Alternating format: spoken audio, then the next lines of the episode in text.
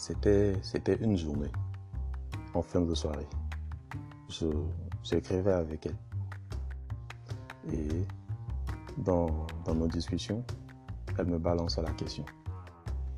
Dis, à ton avis, est-il possible de réussir sans trahir? Je, je lui répondis, bien sûr, réussir sans trahir, c'est la vraie réussite en fait. Et réussir en trahissant n'est qu'un échec déguisé en réussite.